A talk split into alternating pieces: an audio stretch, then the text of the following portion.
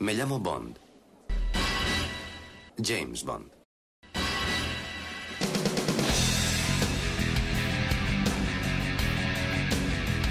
Hola a todos, bienvenidos al podcast temático número 40 de Archivo 007. Soy Alberto López y mi nick en internet es Clark.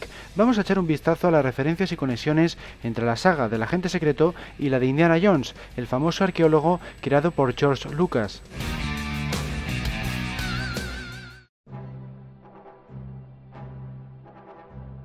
Lucas era un forofo de los cómics y los clásicos seriales de televisión de los años 30, esos en los que primaba la aventura y la acción por encima de cualquier otro elemento. Así pues, en cuanto se introdujo en el mundo del cine, se puso por meta desarrollar filmes inspirados en tales producciones. Por un lado, tenía la idea de crear una fantasía espacial del estilo de Flash Gordon, lo que acabaría siendo Star Wars.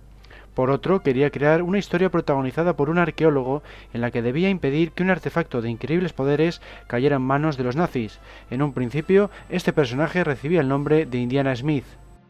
Lucas y su buen amigo Steven Spielberg hablaron del personaje por primera vez cuando se encontraban de vacaciones en Hawái tras el estreno de Star Wars y encuentros en la tercera fase. Querían alejarse de los lanzamientos por si resultaban ser un fracaso. Hablando de su futuro, Spielberg le dijo que siempre había querido filmar una entrega de James Bond. Para su desgracia, el productor de la franquicia, Albert R. Cavi Broccoli, le rechazó en más de una ocasión, principalmente por dos razones. Primero, porque le consideraba demasiado joven e inexperto, y segundo, porque no era británico. Lucas le dijo entonces que tenía algo mejor que James Bond. A Spielberg le gustó tanto la idea que únicamente cambió el apellido Smith por el de Jones, Juntos fueron definiendo el personaje tratando de alejarse en parte del espía en que se estaban basando. De ahí que Indy sea bastante más imperfecto que aquel, se le ve mucho más magullado y no se le dan tan bien las mujeres como a 007. Por lo demás, queda claro que Indiana imita a Bond en prácticamente todos los aspectos. Por ejemplo, en la estructura. Las cintas del arqueólogo siempre empiezan con una pequeña aventura inicial que no tiene que ver con la historia posterior. Es lo que se conoce como teaser en la serie del agente secreto. En el caso de este, en ocasiones sí guarda relación con la trama de la película, pero en otras tantas no. Es el caso, por ejemplo, de Operación Trueno, en la que 007 trata de liquidar a un agente de Spectra sin relación alguna con el robo de bombas nucleares posterior. En En busca del arca perdida, el arqueólogo trata de hacerse con un ídolo dorado. En el templo maldito entrega las cenizas de Nurachi a cambio del diamante conocido como el ojo del pavo real. En la última cruzada, su objetivo es la cruz de coronado. Y por último, en el reino de la calavera de cristal, nos encontramos con la única excepción, ya que entrega el cadáver de una criatura a sus secuestradores rusos, algo ligado al argumento de la cinta. Los desenlaces de los filmes también guardan cierto parecido, ya que en ambos casos se desarrollan en localizaciones exóticas que acaban destruidas. Por supuesto, los villanos pierden la vida y el protagonista se queda con la chica. Hay algunas excepciones, como Casino Royale en el caso de Bond y La Última Cruzada en el caso de Indy, pero la tónica habitual es la mencionada. Otro aspecto en el que Indy es claro deudor de Bond es en el aspecto de la acción. Sus espectaculares secuencias también han sido rodadas de verdad, a excepción de El Reino de la Calavera de Cristal, donde los efectos digitales cobraron especial protagonismo. Lo mismo se puede decir de Muere otro día en el caso del agente secreto, pero son raras excepciones en unas franquicias por lo general de gran factura en este ámbito. Las localizaciones constituyen otro rasgo común, tanto uno como otro no dejan de viajar alrededor del mundo para conseguir sus objetivos, en ocasiones incluso han compartido escenario, por ejemplo, Bond acude a El Cairo en La espía que me amó, mientras que Jones hace lo propio en En busca del arca perdida.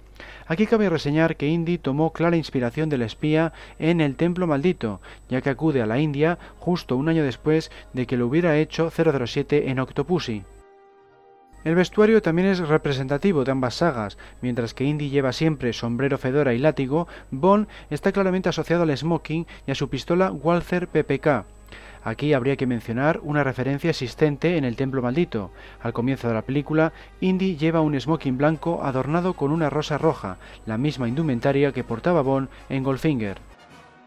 En cuanto a personajes, cuentan con una chica que les acompaña en su aventura y los villanos son también muy ambiciosos y grandilocuentes, así como tienen en su bando a un esbirro físico. En En busca del arca perdida serían Todd y el mecánico alemán. En el templo maldito, el guardia jefe de los Togi. En la última cruzada tenemos al coronel Vogel y en la calavera de cristal a Dovchenko. En James Bond, los equivalentes serían, por ejemplo, Red Grant de Desde Rusia con Amor o Stamper del Mañana Nunca Muere. Otro elemento a observar es el de los animales. Desde la primera película de 007, Doctor No, donde una viuda negra recorre su cuerpo, son abundantes las secuencias en las que la gente o uno de sus adversarios cae en presa de todo tipo de fauna salvaje. Los villanos suelen poseer tiburones, pirañas o cocodrilos, y no dudan en utilizarles para librarse de aquellos que se interponen en su camino. En el caso de Indy, el arqueólogo se los encuentra en las localizaciones. En En busca del arca perdida fueron tarántulas y serpientes. En el templo maldito, insectos y cocodrilos. En la última cruzada, un león, más serpientes y ratas. Y en la calavera de cristal, hormigas gigantes. Pero no todos son elementos comunes. Los esbirros carecen de deficiencias físicas en el caso del Dr. Jones, algo muy típico en la saga de 007. Los gadgets también brillan por su ausencia, dada su ambientación en las décadas de los años 30, 40 y 50. Tampoco hay vehículos asociados al arqueólogo, mientras que en el caso de Bond es un apartado fundamental. El más representativo es sin duda el clásico Aston Martin DB5, el considerado coche más famoso del mundo precisamente por su asociación con la franquicia del espía. A la inversa también ha ocurrido en alguna ocasión, es decir, Bond ha imitado a Indy. Se dice que lo hizo con Octopussy al incluir alguna que otra escena más propia del género de la aventura que el de la acción o el espionaje. Es el caso de la secuencia de la cacería, donde no falta la fauna más peligrosa. No obstante, resulta curioso que al año siguiente el Dr. Jones también viajó a la India como en aquella.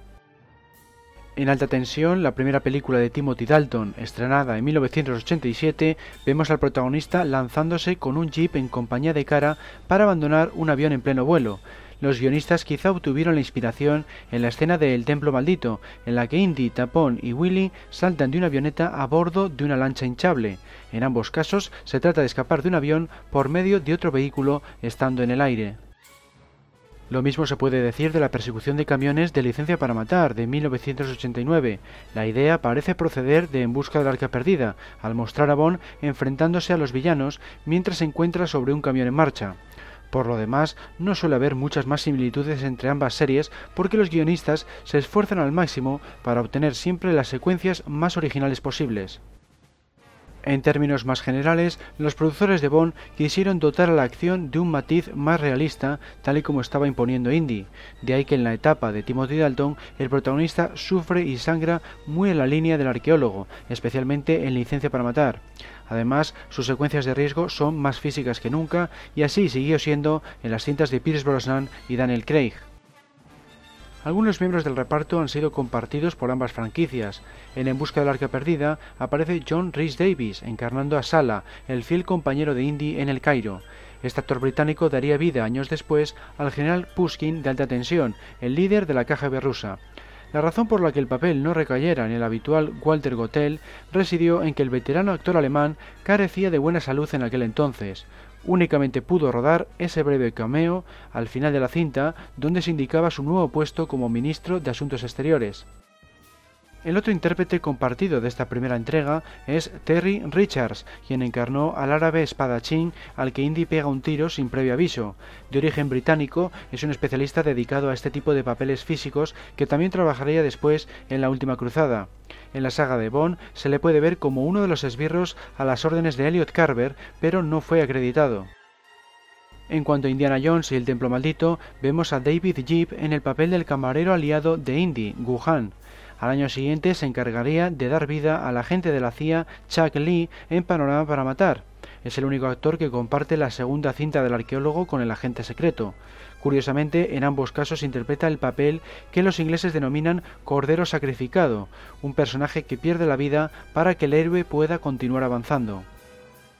En La Última Cruzada aparece Alison Doody en el papel de Elsa Snyder, una actriz que ya había trabajado en Panorama para Matar, encarnando a Jenny Flakes, una de las secuaces de Max Thorin.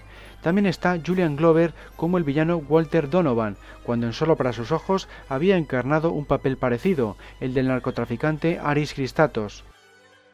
A Michael Beer, alias General Vogel, se le puede ver brevemente en El Mañana Nunca Muere, en la piel del almirante Kelly, el que ordena disparar sobre el barco invisible de Carver al final de la película.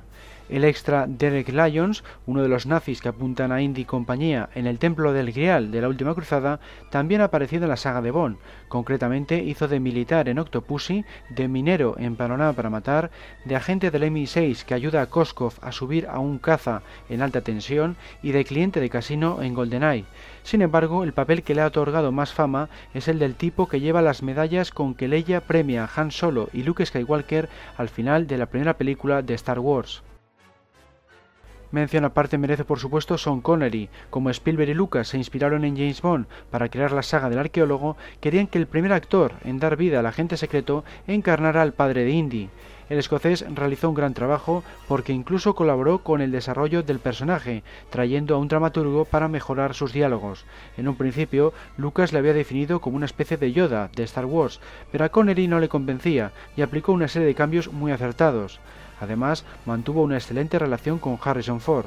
Se pensaba que igual se iba a producir un choque de egos, pero nada más lejos de la realidad, lo que derivó en unas interpretaciones magníficas. En cuanto al equipo técnico, curiosamente hay varios miembros compartidos entre la serie del arqueólogo y la película de Bond no oficial Nunca digas nunca jamás, de 1983. El director de fotografía es uno de ellos, Douglas Slocombe, Participó en las tres primeras entregas de Indy, dotándole de ese aire clásico que exigía Spielberg, y se encargó de que el retorno de Connery como el famoso espía tuviera el mejor aspecto posible. El prolífico y prestigioso especialista Vic Armstrong se encargó de doblar a Connery en esta cinta, como hizo con George Lazenby en Al Servicio Secreto de Su Majestad y con Roger Moore en Vive y Deja Morir, en el caso de Nunca digas nunca jamás, su acrobacia más relevante fue el salto al mar que realizó a lomos de un caballo en compañía de su esposa Wendy, puesto que era la doble de Kim Basinger. En realidad, se logró colgando al animal de una grúa tras haberle enseñado a nadar hasta la orilla. De esta forma no sufrió ningún daño. El peligro estaba en que el caballo quedara por encima de ellos una vez se sumergieran, pero afortunadamente no ocurrió tal cosa. Donde sí tuvo un accidente fue en Vive y deja morir. Debía doblar a Bond cuando se balancea de la plataforma al final de la película cuando el objeto se descolgó, rompiéndose los talones en el proceso. Sin embargo, fiel a su trabajo, repitió la toma al día siguiente a pesar de sus dolores. Años después, en la etapa de Pierce Brosnan, se convirtió en el director de la segunda unidad y por tanto se encargó de rodar escenas tan espectaculares como la persecución de lanchas de El mundo nunca es suficiente. El trabajo del que más orgulloso está dentro de la serie Bond tuvo lugar en Muere otro día, en 2002, cuando organizó el rodaje de la persecución de coches sobre un lago helado. En la saga de Indy fue el principal doble de Harrison Ford a lo largo de las tres primeras películas. En En busca del arca perdida se encargó principalmente de la persecución de los ovitos. En El templo maldito tuvo una presencia mucho mayor debido a los problemas de espalda de Ford, por lo que le dobló en todo tipo de secuencias, sobre todo en la pelea contra el guardia jefe de los Togi y en la última cruzada cabe destacar el salto que efectúa desde un caballo sobre un tanque en marcha. Esta es la escena de la que más orgulloso se siente dentro de la serie del arqueólogo. No es para menos, tuvo que sincronizar el trote del caballo con la velocidad del tanque y colocar una placa de apoyo para poder impulsarse, entre otros muchos parámetros. El primer intento resultó fallido y a punto estuvo de caer sobre una de las orugas del vehículo. La segunda toma fue la que quedó en el producto final. Pat Roach es otro especialista de Nunca digas nunca jamás que también colaboró en la trilogía del arqueólogo. En En busca del arca perdida interpreta al fornido mecánico alemán con el que lucha Indy alrededor de un avión. En El templo maldito dio vida al guardia jefe de los Togi. Y en la última cruzada, a duras penas se le puede ver porque la mayor parte de sus escenas fueron eliminadas. Interpretaba a un agente de la Gestapo que pillaba a Indy sustituyendo al revisor del Zeppelin y nuevamente se peleaba con él. En Nunca digas nunca jamás, Pat Roach protagonizó la mejor escena de pelea de la película cuando ataca a Bond en la clínica de rehabilitación. Simon Crane, un especialista que había trabajado en Panorama para Matar y que llegó a doblar a Timothy Dalton en Alta Tensión y Licencia para Matar, también hizo de nazi en Indiana Jones y la Última Cruzada y de coordinador de especialistas en las aventuras del joven Indiana Jones, la serie de televisión.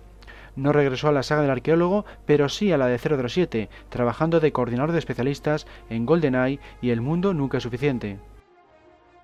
Nick Gillard es un caso parecido, al dedicarse también al ámbito de las escenas de riesgo.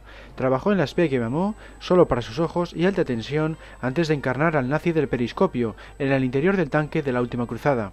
Más adelante le contrataron para un episodio de la serie del joven Indy, así como trabajó también en GoldenEye y El Mañana Nunca Muere pero su labor más relevante llegaría un poco después, cuando se encargó de idear las coreografías de los combates con espadas de luz de la trilogía de precuelas de Star Wars. Michael Lamont, el hermano del famoso diseñador de producción Peter Lamont, trabajó en el departamento artístico de En Busca del Arca Perdida, así como también colaboró en varias entregas del Agente Secreto, entre ellas Octopussy o GoldenEye. Se solía encargar de construir maquetas y coincidió con su hermano en varias ocasiones, como no podía ser de otra forma al trabajar en el mismo departamento. Una de ellas fue Casino Royale.